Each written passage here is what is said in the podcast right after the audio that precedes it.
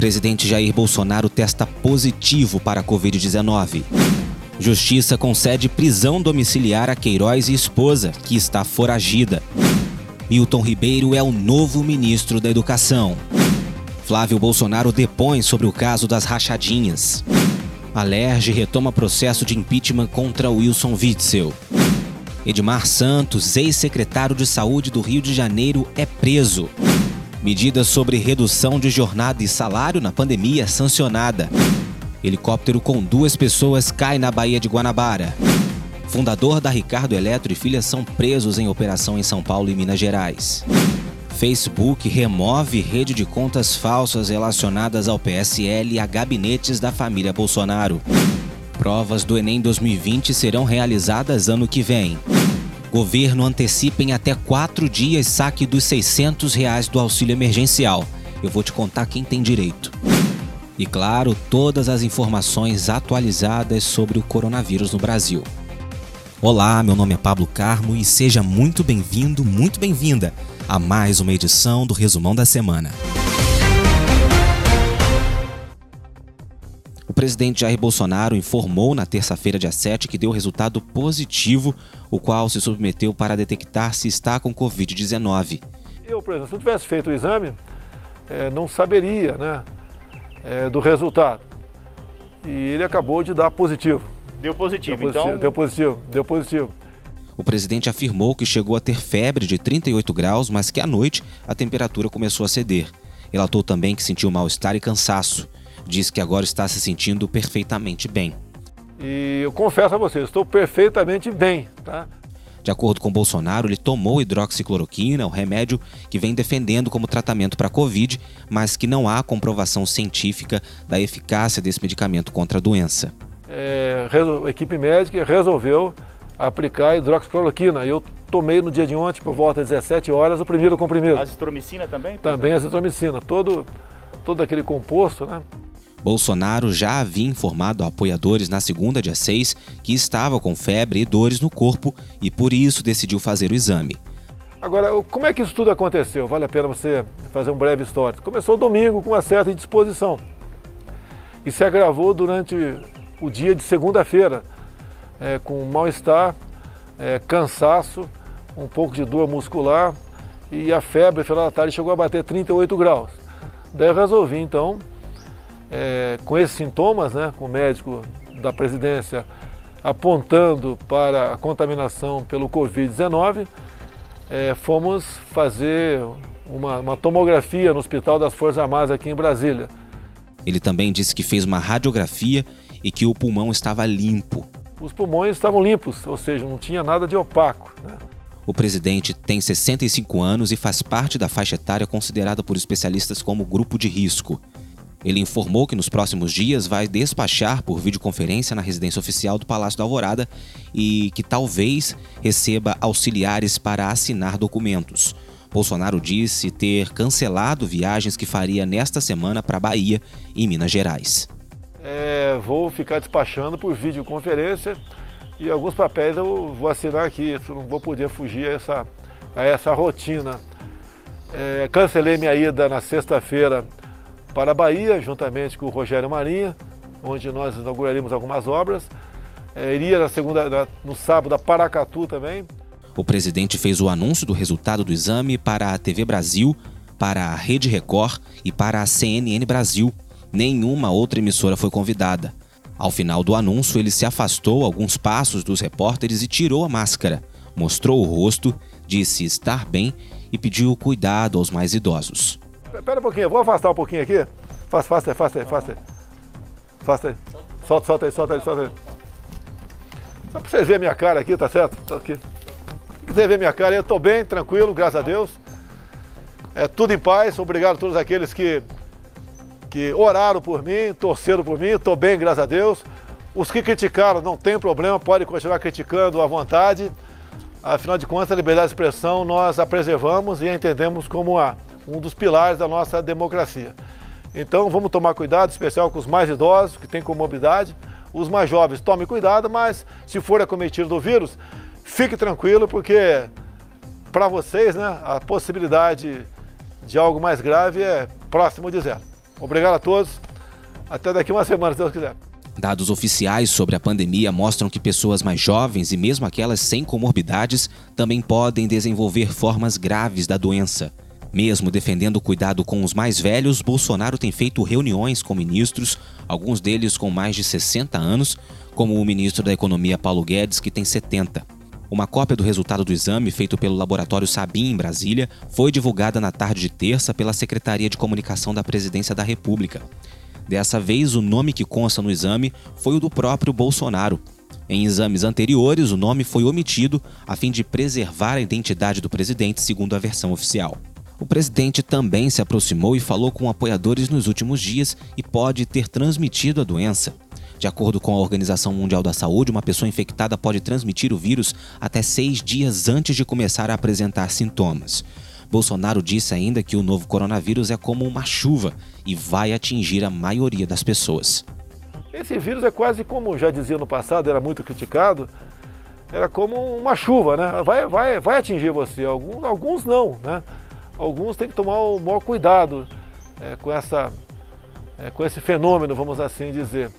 Agora ele acontece, infelizmente acontece, e repito aqui, as pessoas de certa idade têm problema de saúde ou comorbidades, uma vez sendo contaminado, a chance de, de, de, de óbito né, aumenta, aumenta bastante. No entanto, não há comprovação científica de que a maior parte da população necessariamente deve contrair o vírus.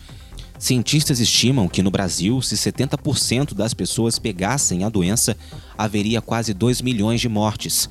Bolsonaro já declarou em outra ocasião que 70% dos brasileiros teriam Covid.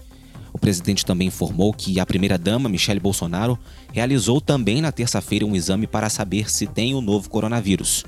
Ele não citou o resultado do teste. Acabou de fazer o exame. É, ela é a primeira suspeita, né? Afinal de contas, está comigo aí grande parte do dia, participamos de muitas atividades juntas e não sei. O ministro João Otávio Noronha, presidente do Supremo Tribunal de Justiça, decidiu na quinta-feira, dia 9, conceder prisão domiciliar a Fabrício Queiroz e a mulher dele, Márcia Aguiar. Ex-assessor do senador Flávio Bolsonaro, do Republicanos do Rio, Queiroz está preso desde 18 de junho, quando a Polícia Federal deflagrou a Operação Anjo. O relator do caso é o ministro Félix Fischer, mas coube a Noronha analisar o tema, porque, pelas regras internas do tribunal, o presidente do STJ é o responsável por decidir sobre questões urgentes no recesso. Queiroz é alvo de investigação sobre o esquema das rachadinhas na Alerj. Márcia Aguiar, cuja prisão foi determinada na mesma operação, é considerada foragida.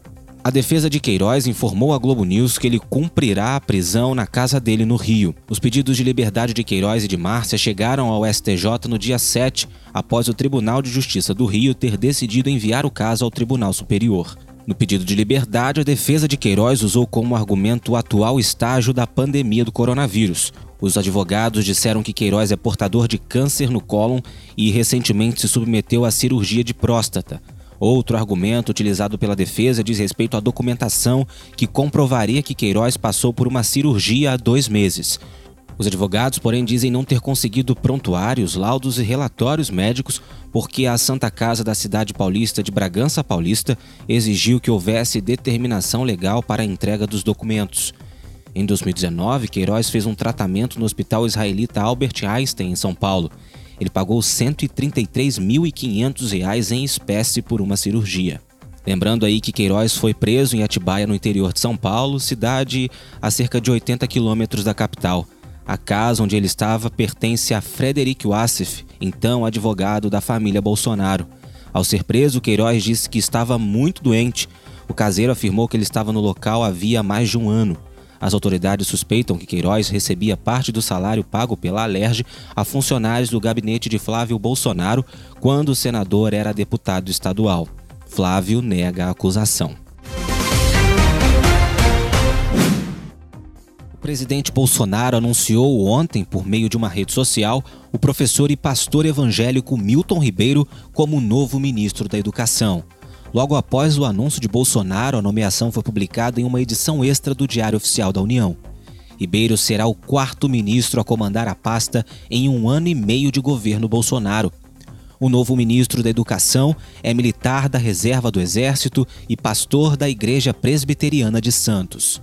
Segundo o currículo na plataforma Lattes, mantida pelo Conselho Nacional de Desenvolvimento Científico e Tecnológico, ele é graduado em Teologia pelo Seminário Presbiteriano do Sul, doutor em Educação pela Universidade de São Paulo e mestre em Direito Constitucional pela Universidade Presbiteriana Mackenzie, instituição da qual é ex-vice-reitor. Desde maio do ano passado, Ribeiro é membro da Comissão de Ética Pública da Presidência da República, primeiro a ser nomeado para o órgão por Bolsonaro. O último ministro a ocupar o posto foi Carlos Alberto Decotelli, que ficou no cargo menos de uma semana e caiu após polêmicas envolvendo o currículo dele.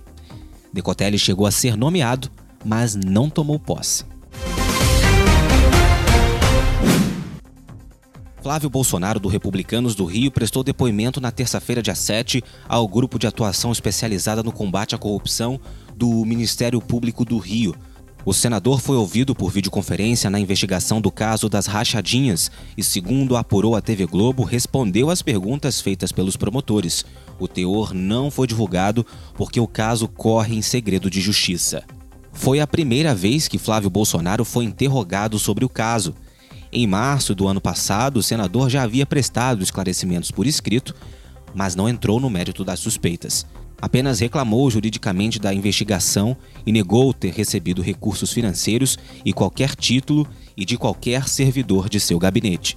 Flávio Bolsonaro, filho do presidente Jair Bolsonaro, é apontado como chefe de uma organização criminosa que atuou em seu gabinete, segundo o Ministério Público. Entre 2003 e 2018, ele cumpriu quatro mandatos parlamentares consecutivos. A investigação começou em 2018, depois que um relatório do COAF, o Conselho de Controle de Atividades Financeiras, apontou movimentação suspeita na conta de Fabrício Queiroz, ex-assessor de Flávio. A estimativa é que cerca de 2 milhões e 300 mil reais tenham sido movimentados no esquema de rachadinha. O dinheiro, segundo a investigação, era lavado com a aplicação de uma loja de chocolates no Rio de Janeiro, da qual o senador é sócio e em imóveis. A defesa do governador Wilson Witzel, do PSC, terá um novo prazo de 10 sessões para apresentar seus argumentos contra o processo de impeachment na Assembleia Legislativa do Rio. A decisão foi publicada no Diário Oficial na terça-feira, dia 7, quando o governador foi intimado. Como determina a legislação vigente, o prazo de defesa começou a contar a partir de quarta-feira, dia 8. A decisão ocorreu na segunda-feira, dia 6, quando a comissão parlamentar que analisa o pedido de impeachment votou pelo novo prazo. O placar da votação terminou com 23 votos a favor da retomada do processo e nenhum voto contrário. Antes da decisão de segunda, a LERJ tinha decidido suspender o prazo de defesa até o recebimento de informações solicitadas a diversos órgãos. Na primeira reunião da comissão, por exemplo, os deputados informaram que esperariam na íntegra os inquéritos das operações Favorito e Placebo, que apuram irregularidades na saúde do Rio de Janeiro, como eu disse aqui no resumão na semana passada.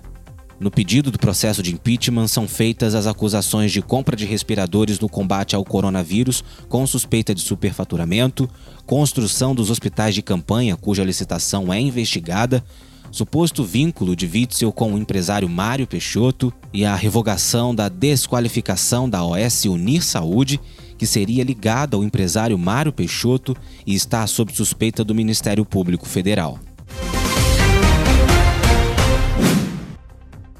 presidente Bolsonaro anunciou na segunda-feira, dia 6, em uma rede social, a sanção da medida provisória que permite a redução da jornada de trabalho e salário em razão da pandemia do novo coronavírus. Bolsonaro não informou se houve vetos a trechos da proposta aprovada pelo Congresso Nacional. O texto foi aprovado pelo Senado em 16 de junho. O objetivo da medida editada pelo governo federal em abril é preservar empregos e renda neste período de pandemia em que a crise econômica foi agravada. O texto permitiu às empresas reduzirem a jornada de trabalho com a diminuição proporcional de salários. A MP também autorizou a suspensão temporária de contratos de trabalho. As regras estavam em vigência desde a edição da medida. Com a aprovação da proposta pelo Congresso e com a sanção presidencial, o texto da medida provisória foi transformado em lei. De acordo com o Ministério da Economia, até meados de junho, o chamado Programa Emergencial de Manutenção do Emprego e da Renda, criado pela medida provisória, já preservou mais de 10 milhões de postos de trabalho. Um helicóptero modelo Robinson 22 caiu na tarde de segunda-feira, dia 6, na Baía de Guanabara, no Rio de Janeiro.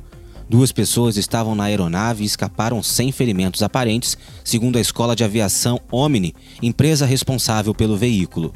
A Omni informou ainda que os tripulantes estavam fazendo um voo de instrução. Os bombeiros foram chamados por volta das 2h40 da tarde.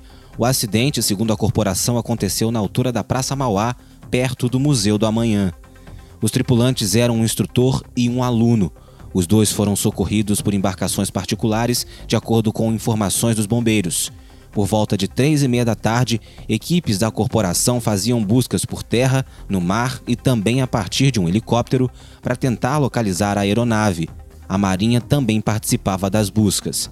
Segundo uma testemunha ouvida pela Globo News, o helicóptero fez um barulho e uma parte da cauda soltou antes da aeronave fazer um rodopio e adernar na Bahia. A Marinha do Brasil informou que a Capitania dos Portos do Rio de Janeiro enviou uma equipe de busca e salvamento para o local assim que ficou sabendo da ocorrência. Foram deslocados para a região três embarcações e uma moto aquática. Dois tripulantes foram resgatados com vida por uma embarcação que trafegava próxima ao Museu do Amanhã. Além disso, não foi identificada poluição hídrica. Ricardo Nunes, fundador e ex-principal acionista da rede varejista Ricardo Eletro, foi preso em São Paulo na manhã de quarta-feira, dia 8, em operação de combate à sonegação fiscal e lavagem de dinheiro em Minas Gerais. A força-tarefa é composta pelo Ministério Público de Minas, pela Receita Estadual e pela Polícia Civil. Por volta das 10 da manhã, Ricardo Nunes estava em uma delegacia de São Paulo. Às quatro e meia da tarde, ele desembarcou no aeroporto da Pampulha, em Belo Horizonte. Ricardo foi de avião escoltado pela Força Tarefa. Ele foi levado para o Centro de Remanejamento de Presos Gameleira, na região oeste de BH. A filha de Ricardo, Laura Nunes, também foi presa na Grande BH, mas teve a prisão revogada a pedido do Ministério Público por ter contribuído com as investigações. Havia um mandado de prisão em aberto para o diretor superintendente da Ricardo Eletro, Pedro Daniel Magalhães, em Santo André, em São Paulo.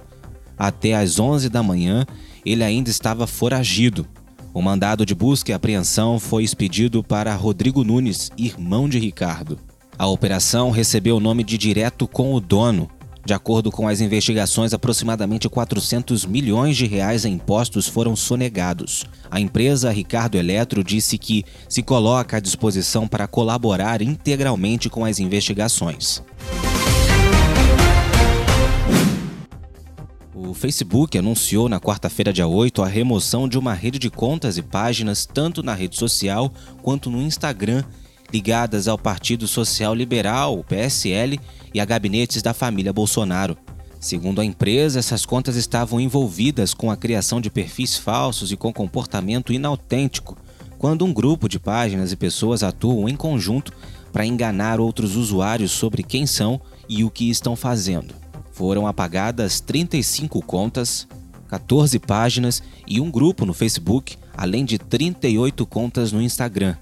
Cerca de 833 mil pessoas seguiam uma ou mais dessas páginas no Facebook. Em torno de 917 mil seguiam contas do grupo no Instagram. O grupo removido reunia cerca de 350 pessoas, foram gastos um milhão e meio de dólares em anúncios por essas páginas, pagos em real. A rede social, que também é dona do Instagram e do WhatsApp, divulgou o resultado de uma auditoria independente que, por dois anos, avaliou como a empresa lida com direitos civis. O Facebook foi criticado nesse relatório. A companhia de Mark Zuckerberg enfrenta também um boicote de centenas de anunciantes, liderado por movimentos civis que pedem medidas mais duras contra a propagação de ódio nas redes. Além do Brasil, o Facebook anunciou que removeu contas nos Estados Unidos e na Ucrânia que também miravam audiências dentro daqueles países. Contas localizadas no Canadá e no Equador também foram derrubadas, mas essas miravam impactar outros países como El Salvador, Argentina, Uruguai, Venezuela, Equador e Chile, segundo a empresa. A operação do Ministério Público que prendeu ontem, sexta-feira, dia 10, o ex-secretário de Saúde do Rio de Janeiro, Edmar Santos, encontrou em uma casa dele milhões de reais em dinheiro. Segundo as primeiras contagens dos agentes, foram encontrados pelo menos 5 milhões de reais. O dinheiro estava numa casa em Itaipava, região serrana do Rio. Até às 7h40 da noite, as autoridades ainda estavam contando quanto dinheiro havia. Santos foi preso pela manhã em Botafogo, na zona sul do Rio. Após ser levado à cidade da polícia e em seguida ao Instituto Médico Legal, o ex-secretário foi conduzido à unidade prisional da PM em Niterói, região metropolitana do Rio. O ex-secretário é investigado por suspeitas de irregularidades nos contratos de saúde do Rio durante a pandemia de Covid-19 e deverá responder por peculato, corrupção cometida por funcionário público e organização criminosa, segundo o Ministério Público do Rio. Os promotores apresentaram provas de que o próprio ex-secretário fazia interface com empresas interessadas em contratar com a secretaria. Em certas ocasiões, segundo o Ministério Público, Santos realizava prévia indicação daqueles que seriam contratados em processos administrativos que estavam por vir. Além disso, há suspeitas de irregularidades nos contratos firmados sem licitação, entre eles o de compra de respiradores, oxímetros e medicamentos, e o de contratação de leitos privados. O governo do Rio gastou um bilhão de reais para fechar contratos emergenciais. Dos mil respiradores comprados pela pasta, apenas 52 foram entregues e não serviam para pacientes com Covid. Os contratos foram firmados com três empresas também investigadas. Outros 97 aparelhos chegaram no fim de junho e estão no terminal de cargas do Aeroporto Internacional Tom Jobim, em Calhados. As provas do Exame Nacional do Ensino Médio de 2020 serão aplicadas em janeiro e fevereiro do ano que vem, segundo anunciou o Ministério da Educação na quarta-feira, dia 8.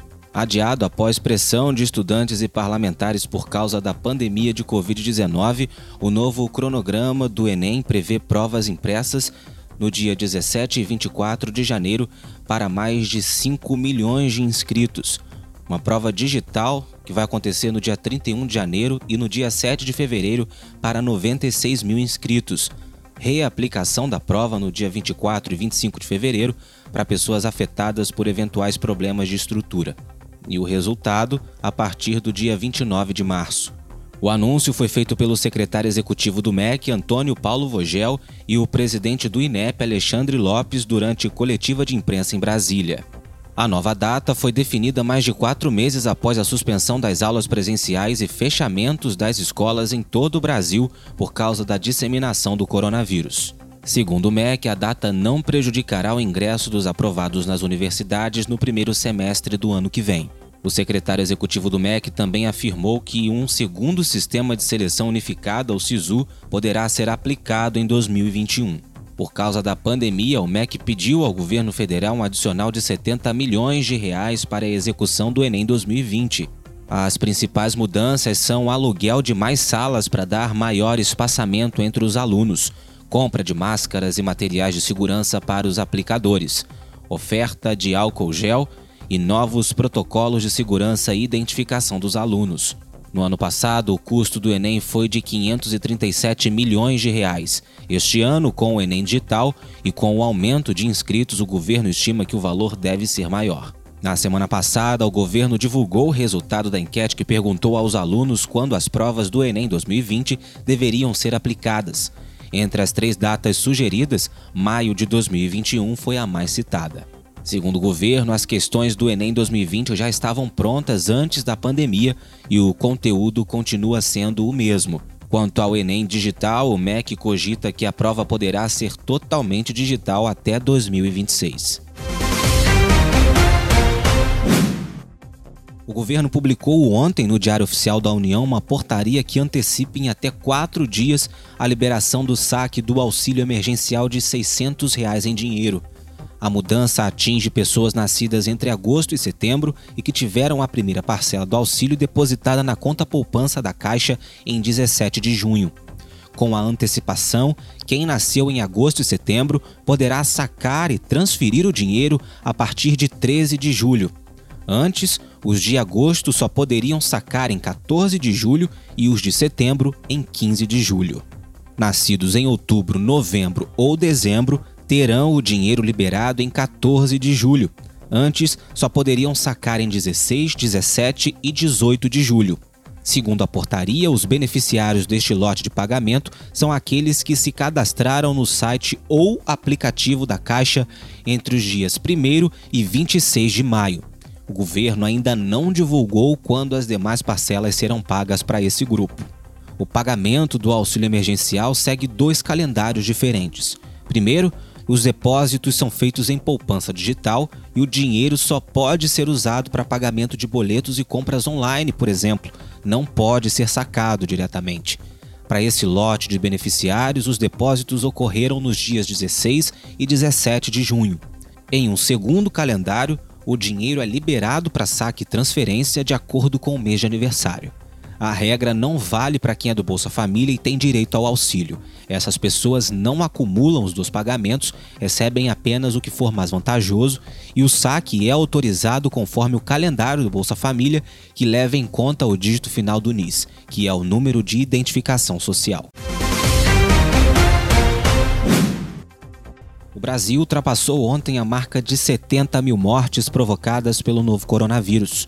Segundo o levantamento do consórcio de veículos de imprensa, foram 1.270 óbitos registrados até 8 horas da noite. Segundo o levantamento do consórcio de veículos de imprensa, foram 1.270 óbitos registrados até as 8 da noite de ontem. O consórcio de imprensa também apontou que o Brasil passou de 1 milhão e 800 mil casos confirmados de Covid. Foram 45.235 novos diagnósticos nas últimas 24 horas em todo o Brasil. Das novas mortes registradas até ontem, 586 ocorreram na região Sudeste, 345 no Nordeste, 123 no Centro-Oeste, 108 no Norte e mais 108 no Sul, região que bateu recorde de óbitos pelo terceiro dia seguido. Em relação ao dia anterior, no caso quinta-feira, apenas o Nordeste teve baixa no número de novas mortes. Foram 345 contra 374 de quinta. As outras quatro regiões tiveram alta. O Sudeste registrou 586 mortes, três a mais em relação ao registrado quinta-feira. O Norte teve 108 mortes, um aumento aí de 31 mortes, e o Centro-Oeste teve 123 mortes, 52 a mais do que quinta-feira, e o Sul 108 óbitos em 24 horas, um aumento aí de 14 mortes. Do total de óbitos desde o início da pandemia, o Sudeste também lidera o ranking com 32.193 mortes, o equivalente aí a 46% das vítimas em todo o Brasil. O Nordeste aparece na sequência com 22.781 mortes. Na região norte foram 10.413 vítimas. Em seguida, a região centro-oeste com 2.798 mortes e o sul com 2.339. A boa notícia é que até ontem, sexta-feira, dia 10, o número de recuperados era maior que o número de casos confirmados. O Brasil tinha até ontem 1.185.596 pessoas recuperadas da Covid-19, enquanto os casos confirmados eram 1.804.338. Só aqui no Rio de Janeiro, o número de casos confirmados era de 129.443, com 11.280 mortes.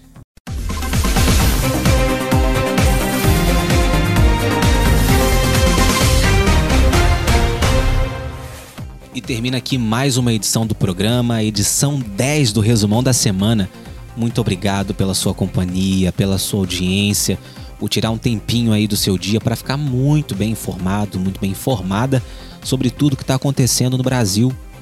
Esse é o meu objetivo, informar você em menos aí de 30 minutos. Você fica sabendo os principais destaques da semana.